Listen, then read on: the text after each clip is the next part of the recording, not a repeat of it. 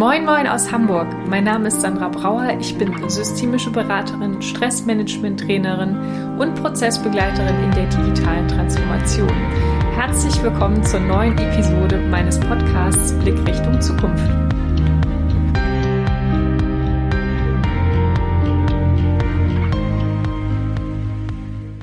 In der heutigen Podcast-Folge geht es um das mobile Arbeiten. Ich habe vor kurzem in meiner Insta-Story gefragt, ob äh, sich meine Follower für das Thema Selbstorganisation im Homeoffice interessieren und ob ich dazu vielleicht nochmal eine Podcast-Folge aufnehmen sollte. Und ich habe selten so viele Rückmeldungen bekommen wie auf ähm, diese Umfrage. Daher bekommt ihr jetzt in dieser Folge die wesentlichen Inhalte aus dem bestgebuchtesten Webinar in diesem Jahr. Und ich überschreibe halt die Folge mit mobilem Arbeiten. Und es geht nicht nur um die Selbstorganisation und das Zeitmanagement, sondern alle Themen, die damit am Rande noch zu tun haben.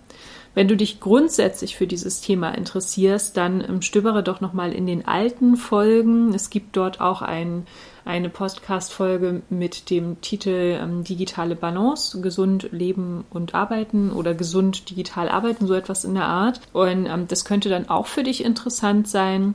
Und worauf ich dich hier auch gerne nochmal verweisen möchte, die Links findest du auch in den Show Notes sind ähm, verschiedene Blogartikel, die ich entweder auf meinem eigenen Blog oder bei anderen platziert habe, genau zu diesem Thema. Vielleicht ist dort noch inhaltlich etwas dabei, was dir helfen könnte, damit auch du weiter entweder digital in Balance bleiben kannst oder vor allem halt auch zukünftig gesund digital leben und arbeiten kannst.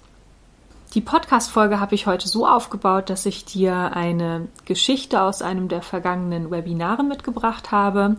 Und anhand der Geschichte werde ich ähm, versuchen, gewisse Themen anzusprechen, jetzt im Nachhinein, nachdem ich dir gleich die Geschichte vorgelesen habe. Und ähm, diese Themen könnten dich auch betreffen, wenn du aktuell vermehrt mobil arbeitest.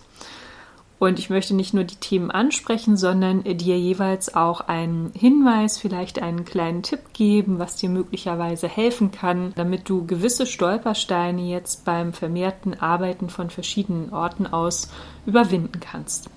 Ich möchte euch heute von Luca erzählen. Gegen 7 Uhr wird Luca gewöhnlich von ihrem Smartphone geweckt. Luca startet mit Yoga in den Tag, denn Luca weiß, was gut für sie ist.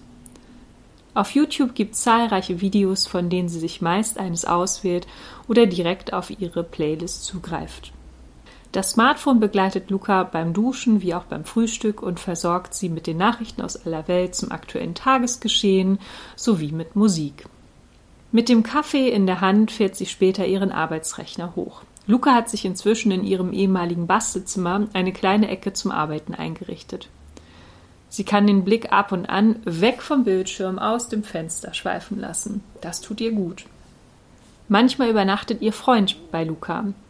Sie hat festgestellt, dass es hilfreich ist, wenn sie zusammen in der Wohnung arbeiten, dass sie sich gut abstimmen.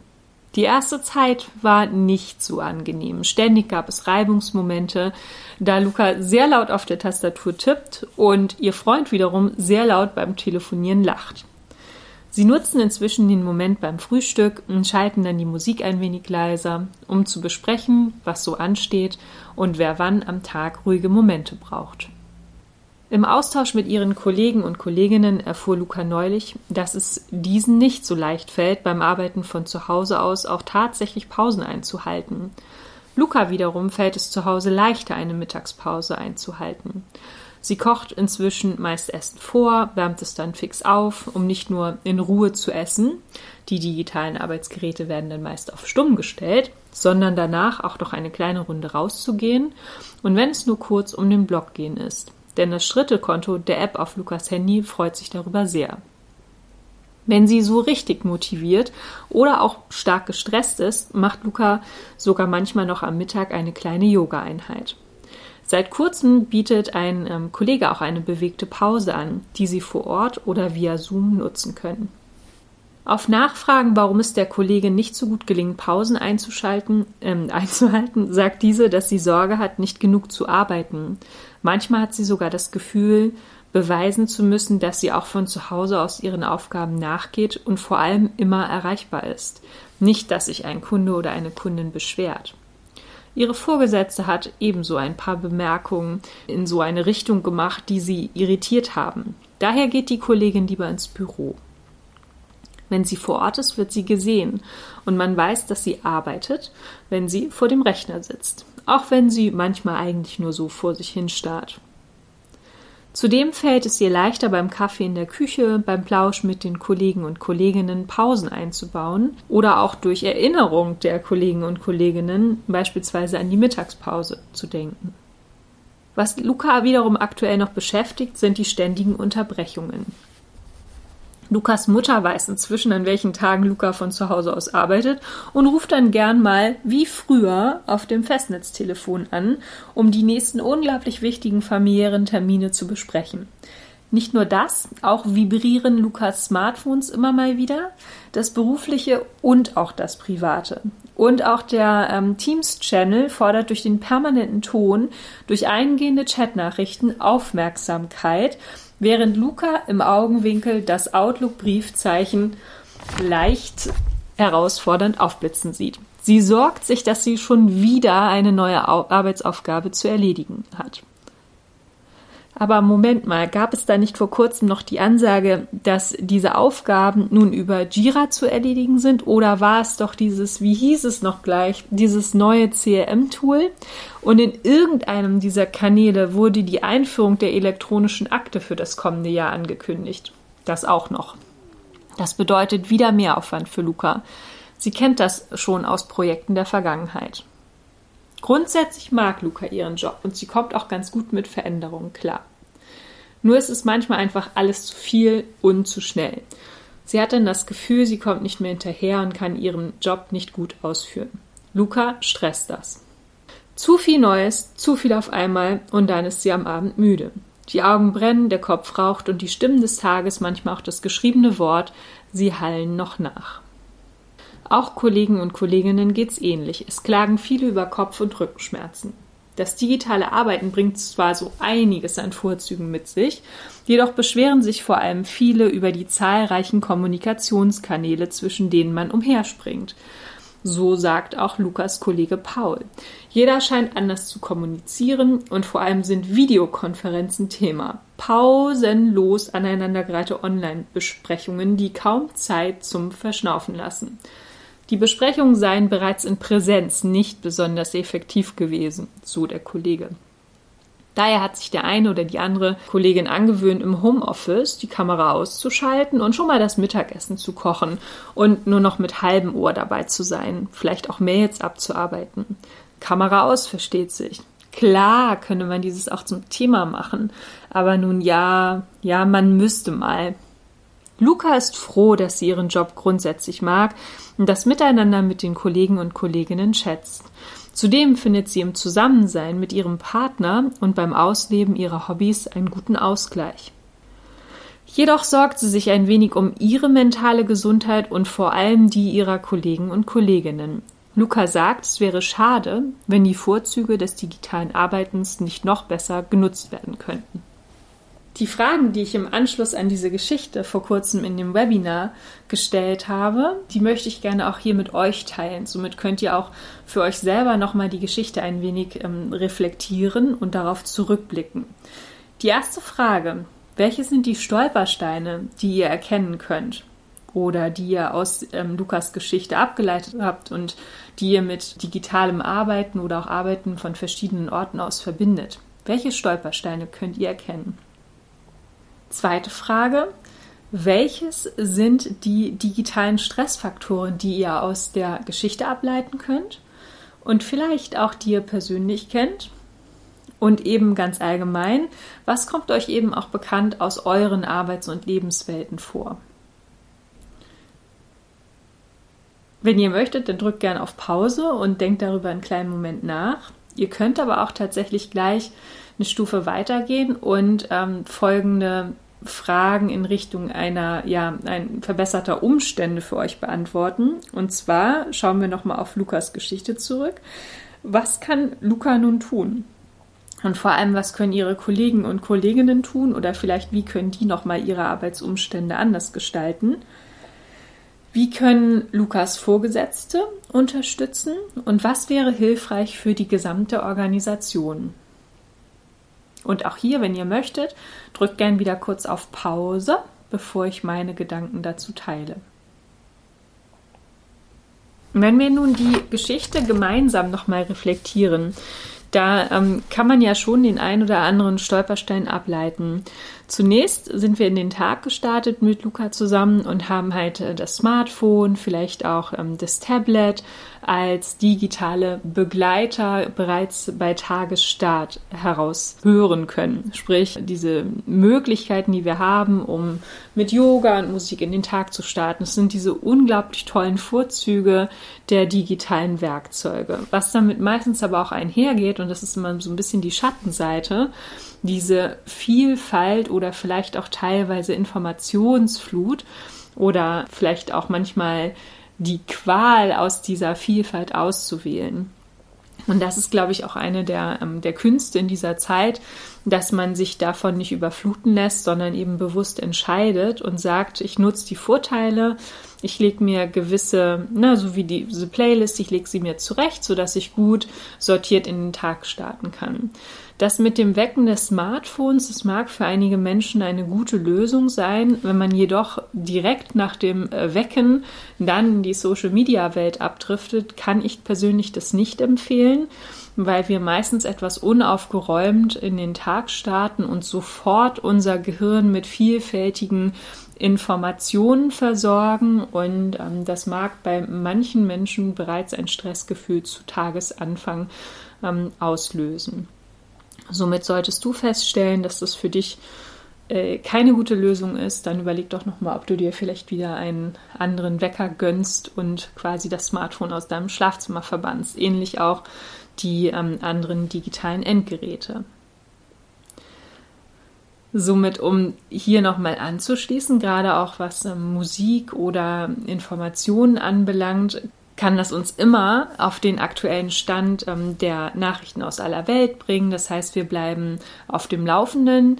Und durch Musik ähm, können wir freudvolle oder unsere Stimmung eben positiv beeinflussen. Es kann aber auch ähm, genau die andere Seite quasi davon bedient werden. Also, dass wir zu viele Informationen empfangen, vielleicht nur noch schlechte Nachrichten hören oder wenn es uns eh vielleicht gerade gar nicht gut geht, dann auch noch traurige Musik im und könnte dann unsere Stimmung verstärken. Also auch hier hilft eine gewisse Achtsamkeit. Das ist auch das, was ich in der Folge, die ich vorhin schon erwähnt habe, immer mal wieder hervorgehoben habe, die digitale Achtsamkeit, die wir trainieren sollten, um halt festzustellen, was tut uns eigentlich gut und was vielleicht weniger, um dann halt die Möglichkeit zu haben, das anzupassen.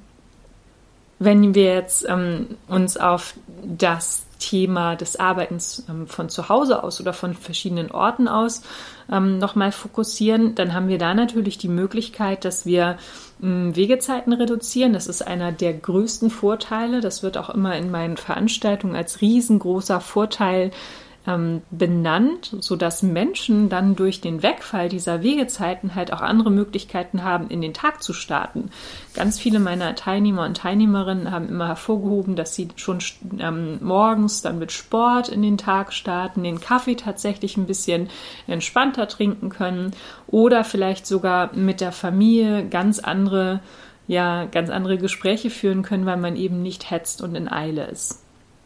Auf der anderen Seite es ist, äh, denke ich mal, nicht für jeden ähm, gleich gut möglich, das umzusetzen, von verschiedenen Orten aus zu arbeiten, zum Beispiel aufgrund des Datenschutzes oder eben der räumlichen Begrenztheit zu Hause, so dass es dann möglicherweise auch wieder schwerfällt, tatsächlich die Grenze zwischen Beruf und Privatleben tatsächlich zu ziehen und dann auch tatsächliches ein tatsächliches Arbeitsende zu finden und ähm, eben dann die Arbeit auch, auch Arbeit ruhen zu lassen. Das ist bei mir ganz genauso. Also wenn ihr schon öfter reingehört habt, wisst ihr, dass ich meine Arbeit sehr schätze und liebe und es unglaublich gerne mache. Ich brauche aber genauso meine Grenzen und finde die halt tatsächlich durch gewisse Routinen oder ja gewisse Umstände, die mir ganz klar zeigen, hier zum Beispiel ist dein Arbeitsplatz und ähm, wenn ich den Arbeitstag wiederum beende, dann fahre ich den Rechner runter, ich lüfte, also ich habe gewisse Routinen, die meinem Gehirn dann ankündigen, Achtung, immer wenn sie das, das und das macht, also es ist tatsächlich so, Rechner runterfahren, den Schreibtisch aufräumen, den Stuhl zurechtrücken, die Gläser wegräumen, dann im besten Fall Heizung runter einmal lüften. Dann weiß mein Gehirn danach alles klar. Und jetzt heißt es, wir gehen in den privaten Modus über und haben gerade keine Pflichten mehr zu erfüllen und müssen keinen Termin mehr folgen. Ich brauche das und das wäre auch meine Empfehlung an, an euch, wenn ihr ein kleines hm, Thema mit der Abgrenzung habt, dass ihr tatsächlich über diese Verankerung, gerade durch Tätigkeiten mit euren Händen oder in Bewegung, dass ihr ähm, über diese Verankerung halt geht und euer Gehirn dann irgendwann versteht, immer wenn, ähm, wenn sie oder er X gemacht hat, dann heißt es, ich darf mich entspannen. Manchen Menschen hilft es auch sehr, wenn sie dann nochmal den Tag reflektieren, zum Beispiel auch die To-Do-Liste entsprechend aufräumen und nochmal zurückblicken, was habe ich eigentlich geschafft vielleicht so ein bisschen diese Elemente aus der positiven Psychologie, an was denke ich gern zurück, worauf bin ich stolz, was habe ich gelernt. Ähm, das sind so Punkte, die können halt auch helfen, dass man nochmal tatsächlich mit etwas Gutem den Tag abschließt und wirklich dann halt auch über eine Routine geht und das abschließt. An diesen Stellen empfehle ich immer gerne das sechs Minuten Tagebuch für eine solche Tagesreflexion oder vielleicht auch die Bücher, Klammern Hashtag Werbung, ich werde dafür nicht bezahlt.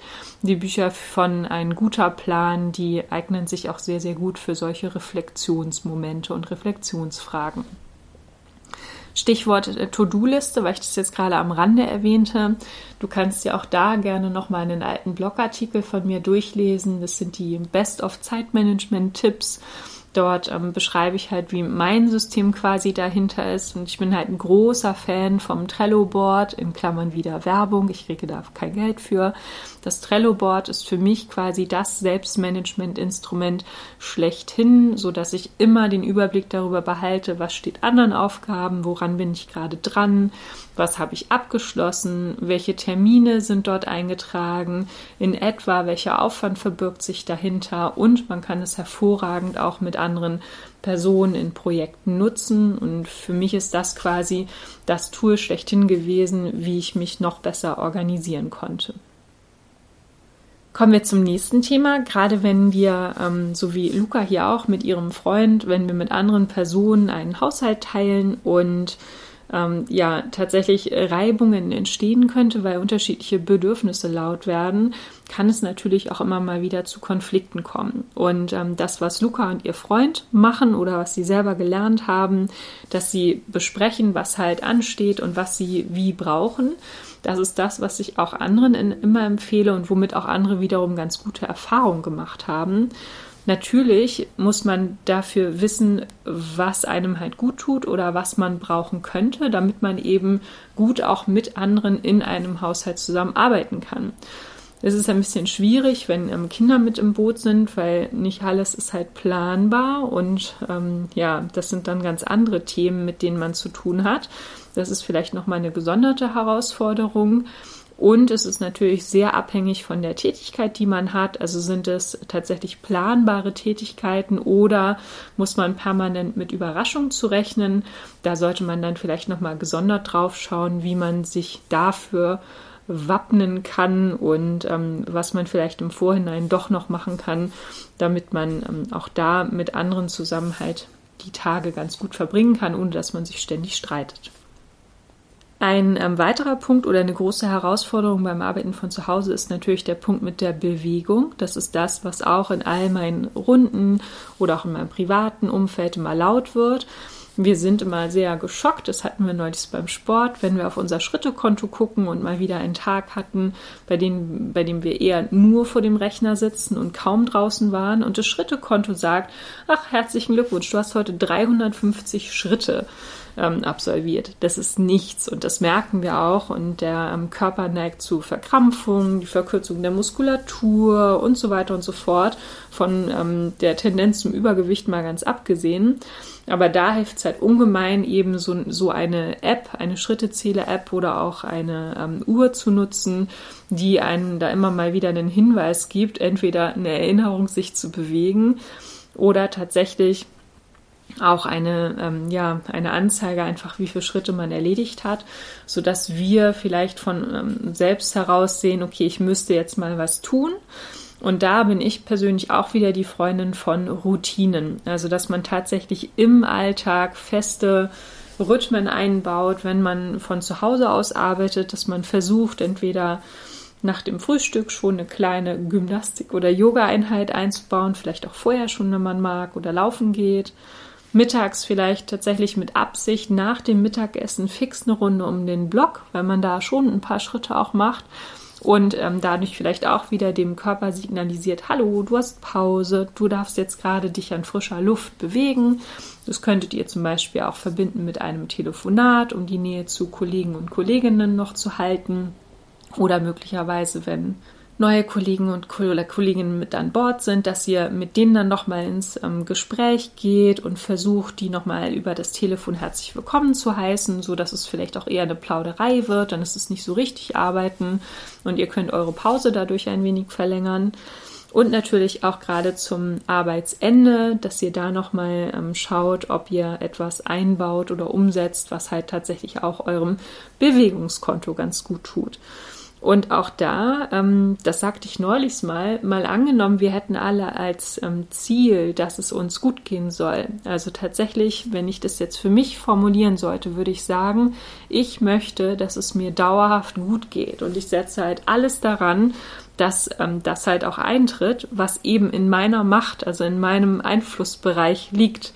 Und wenn ich mir das als Mantra sage oder als Ziel setze, dann kann ich gar nicht anders als tatsächlich dem nachgehen und werde entsprechend auch ähm, Bewegungselemente mit einbauen.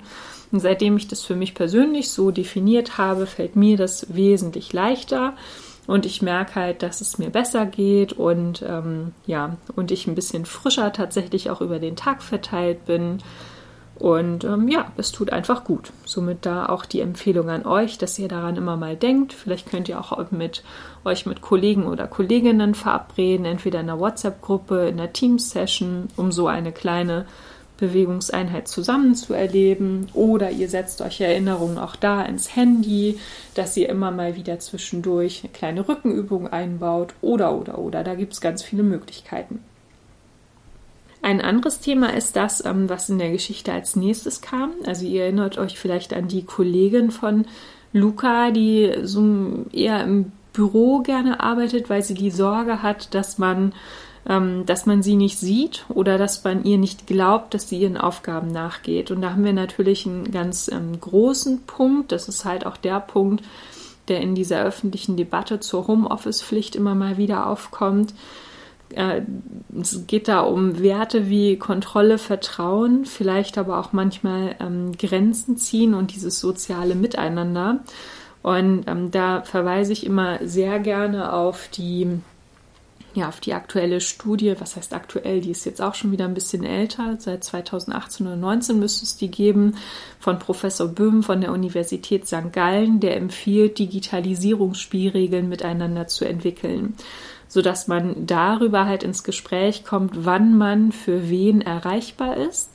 Und ähm, nicht nur das, sondern dass man dann vielleicht auch nochmal miteinander bespricht, wie eigentlich ähm, die Arbeit bewertet oder gemessen wird, falls das nötig ist. Also sprich, was erwartet der Vorgesetzte oder die Vorgesetzte von der Mitarbeiterin oder dem Mitarbeiter und wie kann man die Arbeitsergebnisse sichtbar machen und wann ist im Prinzip die Arbeit erledigt. Das ist besonders herausfordernd für uns Personen, die ähm, als Wissensarbeiter gelten und keine ja, kein Arbeitsergebnis in dem Sinne produzieren, wie es vielleicht ein, ähm, ein Bäcker oder ein Tischler in der Form macht, sondern wir produzieren vielleicht ja Meetingzeiten oder wir haben vielleicht ein Konzept vorangebracht und so weiter und so fort.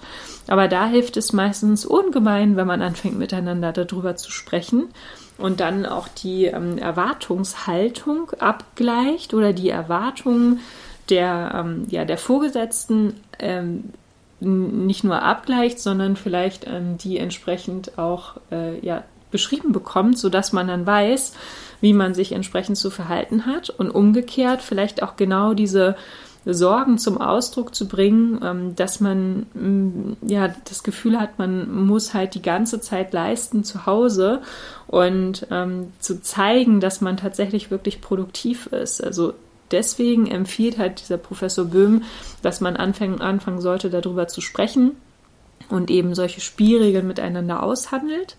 Das hat häufig zur Folge, dass man schon ein bisschen sich selbst offenbaren müsste, indem man das auch zum Thema macht, dass einen das vielleicht belastet, alleine zu Hause vor sich hinzuarbeiten. Aber meiner Meinung nach lohnt es sich. Und auch zu diesem Thema gehört meistens der weitere Punkt, dass wir oder dass einige Menschen von uns mm, keine Pausen zu Hause einhalten. Und dass wir denken, wir müssen die ganze Zeit gleichbleibend produktiv sein oder das sei halt der, ähm, der Anspruch oder so würde man das von uns erwarten. Aber da können wir uns vielleicht auch noch mal dran erinnern, wenn wir in ähm, Büros beispielsweise vor Ort arbeiten, sind wir niemals bei einem 8-Stunden-Tag wirklich 8 Stunden produktiv, sondern laut aktueller Studien meistens eher zwischen 5,5 und 6,5, wenn überhaupt. Und ähm, vielleicht dazu noch ein Gedanke meinerseits. Was zählen wir denn alles zu Arbeit oder zur Arbeitszeit?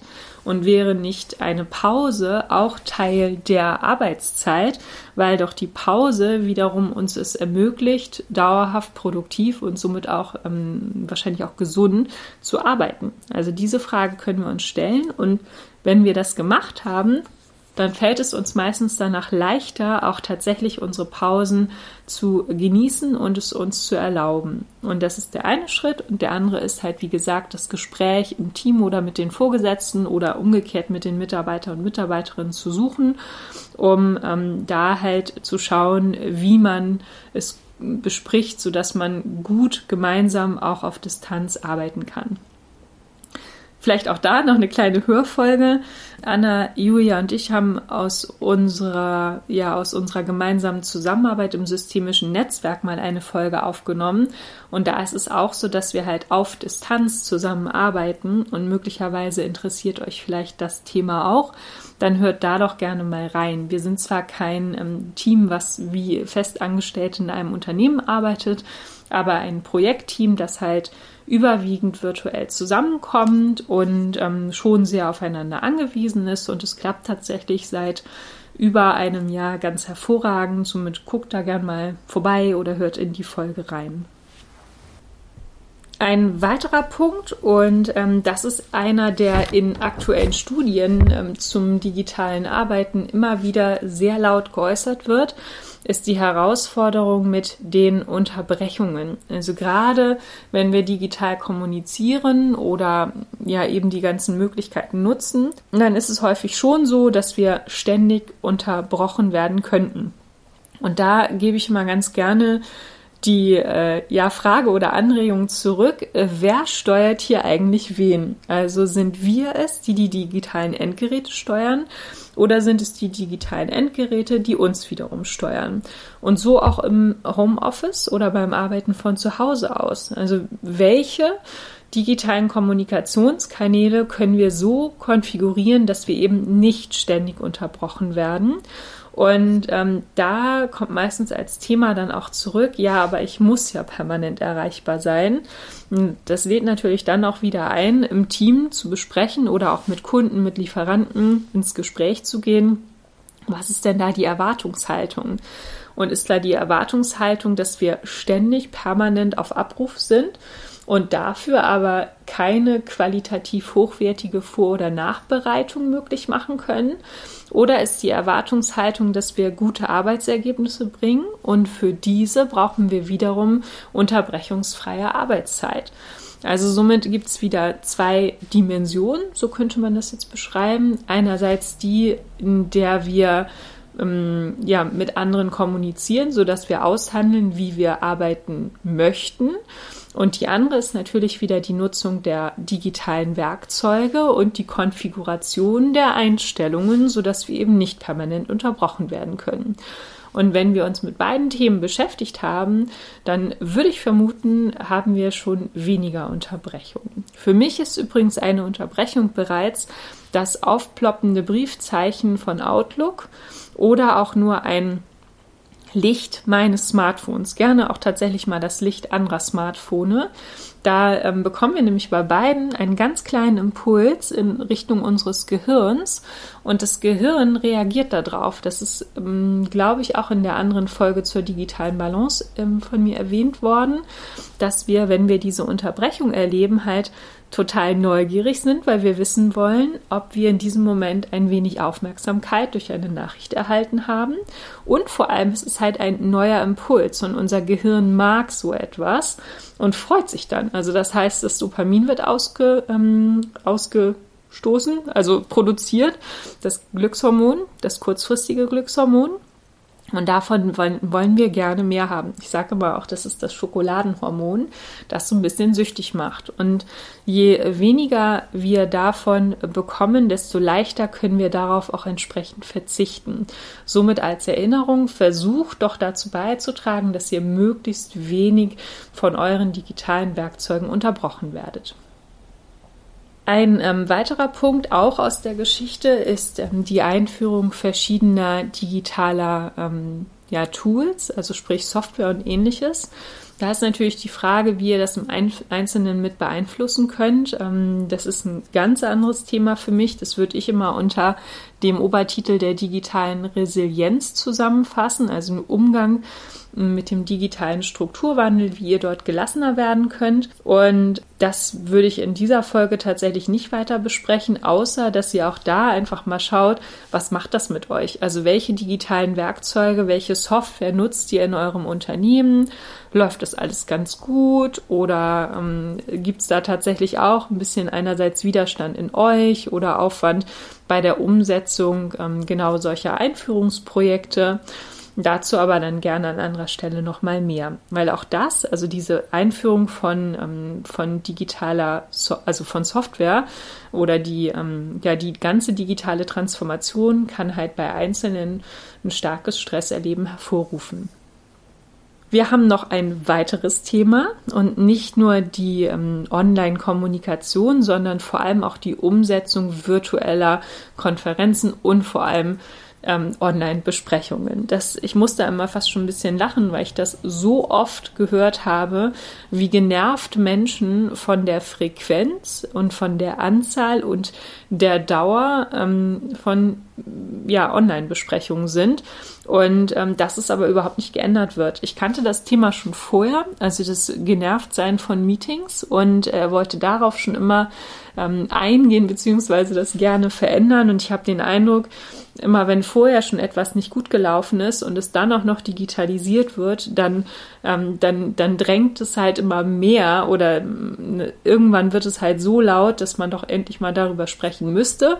Und ich würde mich freuen, wenn in den Unternehmen viel öfter über die Umsetzung von ähm, Besprechungen im virtuellen Raum gesprochen wird. Und zwar genügt das meiner Meinung nach nicht, dass es einzelne Teams machen, sondern auch teamübergreifend weil ähm, ja beispielsweise, wenn alle im Unternehmen sich entscheiden würden, dass die Besprechungszeit nicht 60 Minuten andauert, sondern nur 45, dann hätten alle eine Chance, halt immer die 15 Minuten als ähm, Rüstzeit zu nutzen, entweder um sich kurz zu erholen oder vielleicht dann doch die ein oder andere E-Mail nochmal kurz zu schreiben, ohne dass man hin und her springt. Und ähm, das macht das macht für mich meistens ein, also macht einen Unterschied, wenn man das flächendeckend in einem Unternehmen umsetzen würde, als wenn es nur eine einzelne Abteilung beispielsweise macht, weil das wäre halt keine Lösung. Dann würde quasi die eine Abteilung da ganz streng vorgehen und versuchen, diese Zeiten zu kürzen, müsste aber, wenn sie an Besprechungen anderer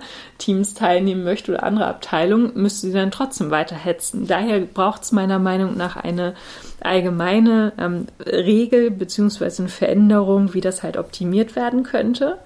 Zudem fände ich da eine ja eine Veränderung auch der, der Inhalte oder der Umsetzung überhaupt von Online-Besprechungen hilfreich, so dass man ähm, beispielsweise nicht parallel noch E-Mails bearbeitet oder abwesend ist und das ähm, also abwesend in der Form, dass man gerade andere Sachen macht und das gelingt meiner Meinung nach nur, wenn die Besprechungen einen solchen Wert haben, dass jeder seine volle Aufmerksamkeit ähm, schenkt, um eine gut verbrachte Zeit dort zusammen zu erleben. Und auch das Thema könnte man nochmal gesondert besprechen. Und ich würde mich einfach freuen, wenn ihr anfangt darüber nachzudenken und vielleicht auch mit euren Kollegen und Kolleginnen darüber ins Gespräch geht, wie ihr das vielleicht anders gestalten könntet, wenn ihr eben unzufrieden seid. Und häufig hat es damit zu tun, dass Online-Besprechungen mal eben umgesetzt werden können. Außerdem sieht man die Kollegen ja sonst nicht, gerade wenn man von zu Hause aus arbeitet. Und eine richtige Moderation gibt es häufig auch nicht. Allein das sind schon Punkte, also eine Moderation gut umzusetzen, auch eine Online-Besprechung, dann eine gewisse digitale Etikette ähm, noch einmal entweder zu erarbeiten oder zu kommunizieren. Wie möchten wir uns im virtuellen Raum in einer Besprechung verhalten? Dann möglicherweise die Zeiten kürzen, weil man häufig durch ähm, künstlich hervorgerufenen Zeitdruck ein wenig mehr Adrenalin ausstößt und daher die Aufmerksamkeit gesteigert wird. Dann möglicherweise ähm, auch durch Reduktion der einzelnen Meetingzeiten, also von 60 auf 45 oder 50 Minuten wäre meine Empfehlung. Und vielleicht sogar es umsetzt, das an ähm, ja an den einzelnen Tagen nicht durchgehend äh, Meetings veranstaltet werden oder zumindest einmal in der Woche vielleicht auch einfach mal einen meetingfreien Tag zu etablieren. Das wären so Tipps, die mir dazu als erstes einfallen. Aber es kommt natürlich immer sehr auf eure Arbeitsumstände an, wie ihr das entsprechend umsetzen könntet. So, jetzt habe ich eine, einen ganzen Strauß äh, an an Themen hier aufgebracht, die ich persönlich mit dem mobilen Arbeiten verbinde. Und ich hoffe, da war ein bisschen was für euch dabei, was ihr für euch auch nutzen und mitnehmen könntet. Und das, was ich ja durch meine Social Media Arbeit oder auch diesen Podcast, den Blog ähm, und auch andere Artikel immer versuche zu bewirken, ähm, sind Impulse zu verbreiten, Impulse, dass ihr anfangt, über gewisse Sachen nachzudenken und ähm, ja, bei euch selber nochmal ansetzt und reflektiert, was ihr vielleicht verändern könnt. Und wenn da, da was für euch dabei war oder ihr was mitnehmen konntet oder ihr auch noch Fragen habt, dann schickt mir gerne eine Nachricht, entweder an kontakt.sandrabrauer.de oder über Social Media, Instagram beispielsweise, at die Veränderungsbegleiterin oder über welchen Kanal auch immer. Ich würde mich freuen. Und ähm, bin sehr, sehr gespannt auf eure Rückmeldungen zu dieser Podcast-Folge. Bedanke mich herzlich dafür, dass ihr reingeschaltet habt. Würde mich natürlich freuen, wenn ihr ein Abo dalasst. Dann können wir dem Podcast noch ein bisschen mehr Verbreitung auf den entsprechenden Podcast-Kanälen ähm, schenken. Und ja, ich sage bis zum nächsten Mal. Macht's gut. Tschüss.